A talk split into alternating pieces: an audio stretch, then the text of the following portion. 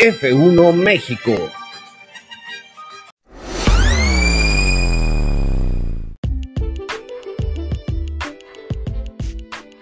Bienvenidos a F1 México.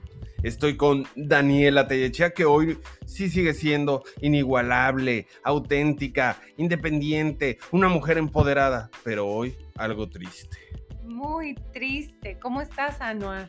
Pues también triste.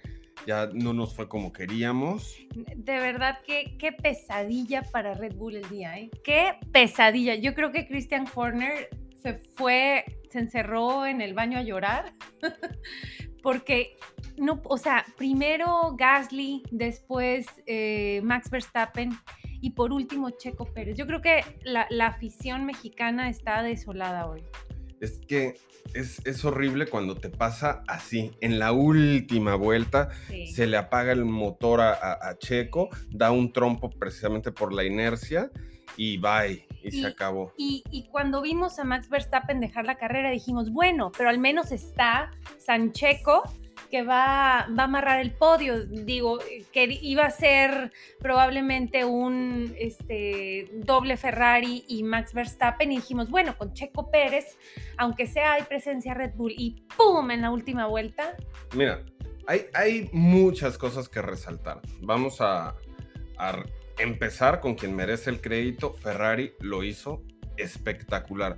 Desde la salida de la carrera Verstappen se le fue con todo a Leclerc para arrebatarle el primer lugar.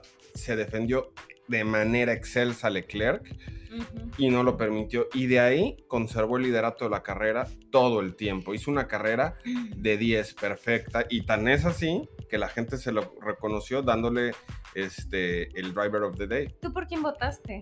Yo voté por, por Magnussen. Yo también. Me, encantó que estuviera ahí. Es que siempre es muy, muy emotivo y se ve con emoción el underdog. Y Haas es el underdog por definición. El año pasado tuvieron cero puntos al final de la temporada. Y ahorita en su primer carrera, Magnussen, que no tiene ni dos semanas que se incorporó, reincorporó a Haas, quinto lugar. Y Nick no lo hizo tan mal también. Estuvo no, no, estuvo, estuvo muy bien. Estuvo cerca de los puntos, se quedó en el 11. Pero, por, pero retomando Ferrari, carrerón de Leclerc, carrerón de Sainz. Los dos estuvieron con todo durante toda la carrera. Se cuidaron muy bien. La estrategia del equipo fue magnífica. Se fueron protegiendo de, las estrategias de Red Bull constantemente y lo hicieron perfecto.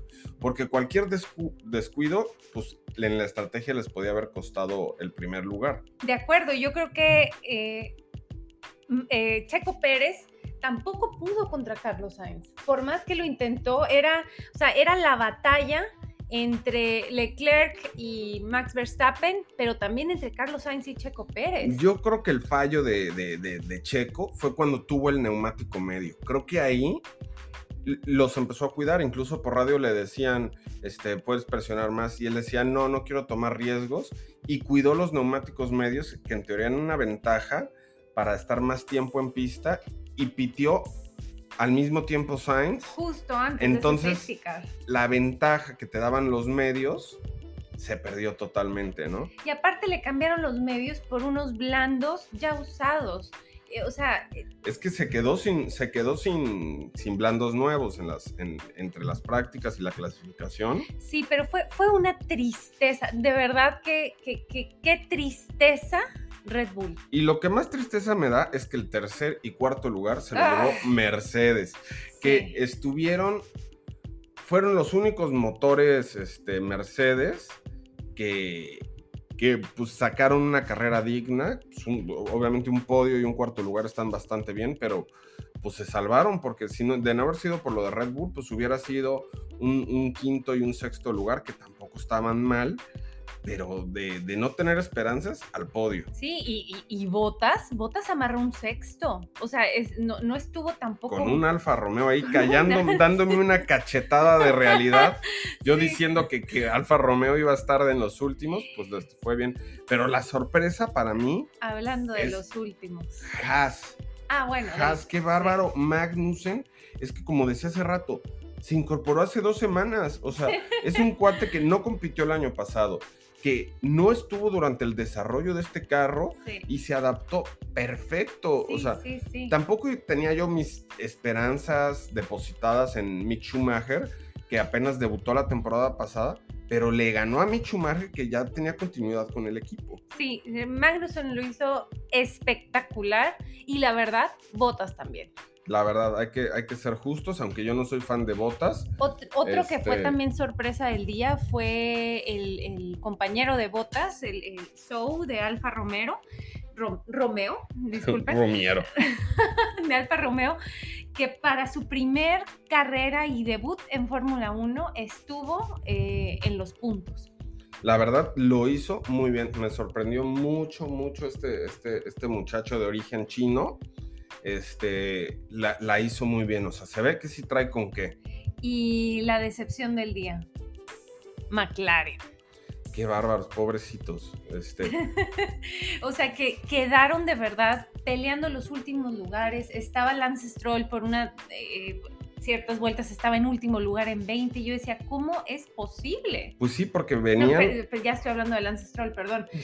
son, los dos, ajá, pero son, son los dos equipos que estuvieron de verdad lamentables hoy, tanto McLaren como Aston Martin. Pues sí, McLaren 14, Daniel Ricciardo, 15 Lando Norris. Este, la verdad, una, yo creo que es mi, mi mayor decepción para el principio de esta temporada, porque no lo habían hecho tan mal la temporada pasada.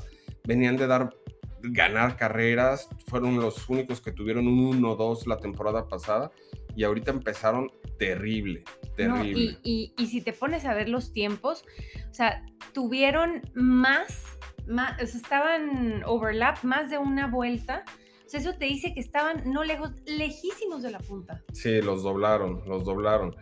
Y bueno, y la, de Black, la debacle de Red Bull, todo comenzó con el motor Honda, porque la bandera amarilla, si recuerdas, fue cuando, cuando a Gasly le falló el motor. Eso provocó que se, durante la bandera amarilla se, reagruparan todos.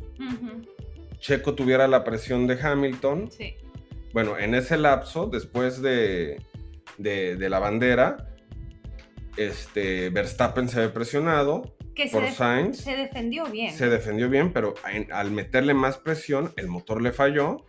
Y posteriormente, Checo, siendo presionado por Hamilton, le falló el motor también. Entonces, toda la desgracia de Red Bull hoy fue, fue ocasionada por ellos mismos, imagínate. Sí, sí, fue una, una total tristeza.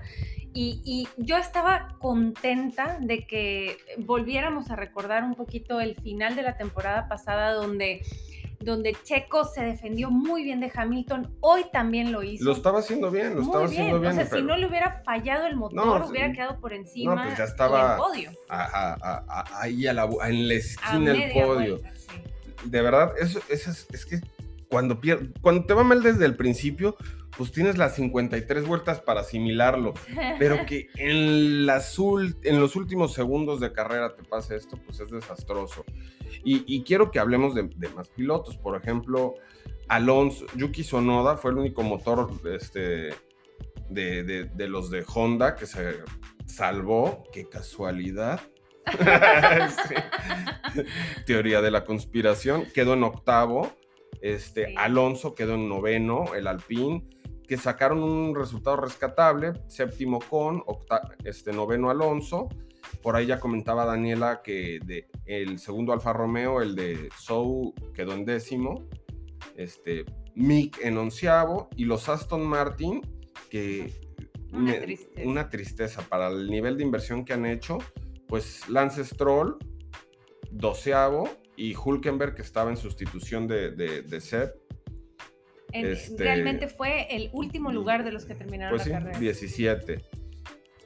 Después tenemos a Albon con Williams, que por momentos lo estaba haciendo muy bien Albon. Estuvo momentos en los puntos.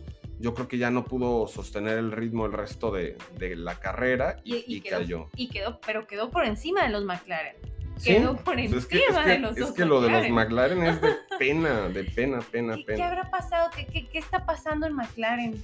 Yo creo, es que mira, cuando hay un cambio de reglajes y vienen tantos, tantos cambios, pues todos los equipos van haciendo sus apuestas. Algunos apuestan por algún diseño en particular, con algunas capacidades del motor, y son volados, son volados. Habrá equipos como el Haas, que le está yendo pues, muy bien a comparación del año pasado. Sí. A Mercedes le está yendo mal a comparación del año pasado. Entonces son volados, son monedas en el aire que o te sacas la lotería y te va re bien, o te vas a la lona.